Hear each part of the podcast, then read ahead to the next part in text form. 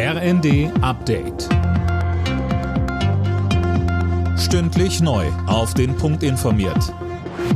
Ich bin André Glatzel. Guten Tag. Alles oder nichts heute Abend für die deutsche Mannschaft bei der Fußball-WM in Katar. Gegen Costa Rica muss für den Achtelfinaleinzug im letzten Gruppenspiel ein Sieg her. Außerdem muss das DFB-Team aufs Parallelspiel zwischen Japan und Spanien schauen.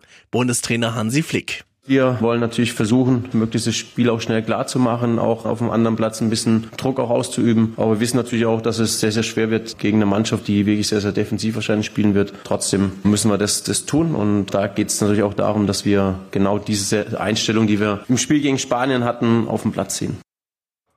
Am Nachmittag spielen noch Kroatien und Belgien sowie Kanada und Marokko gegeneinander. Studenten und Fachschüler bekommen nun auch eine Energiepreispauschale. Das hat der Bundestag ohne Gegenstimme beschlossen.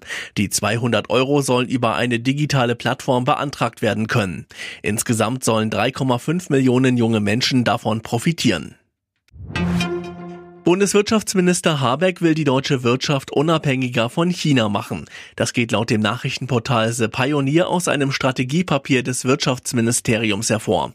Mehr von Daniel Stuckenberg deutsche Investitionen in chinesische Firmen stärker prüfen und keine weiteren Entwicklungskredite an China vergeben. Das sind laut dem Bericht zwei Punkte, die das Strategiepapier vorsieht. Stattdessen will man auf andere Partner setzen, beispielsweise im Pazifikraum, Lateinamerika oder Afrika. Zuletzt hatte der geplante Einstieg des chinesischen Staatskonzerns Costco beim Hamburger Hafen die Debatte über die wirtschaftlichen Verflechtungen mit China angefacht.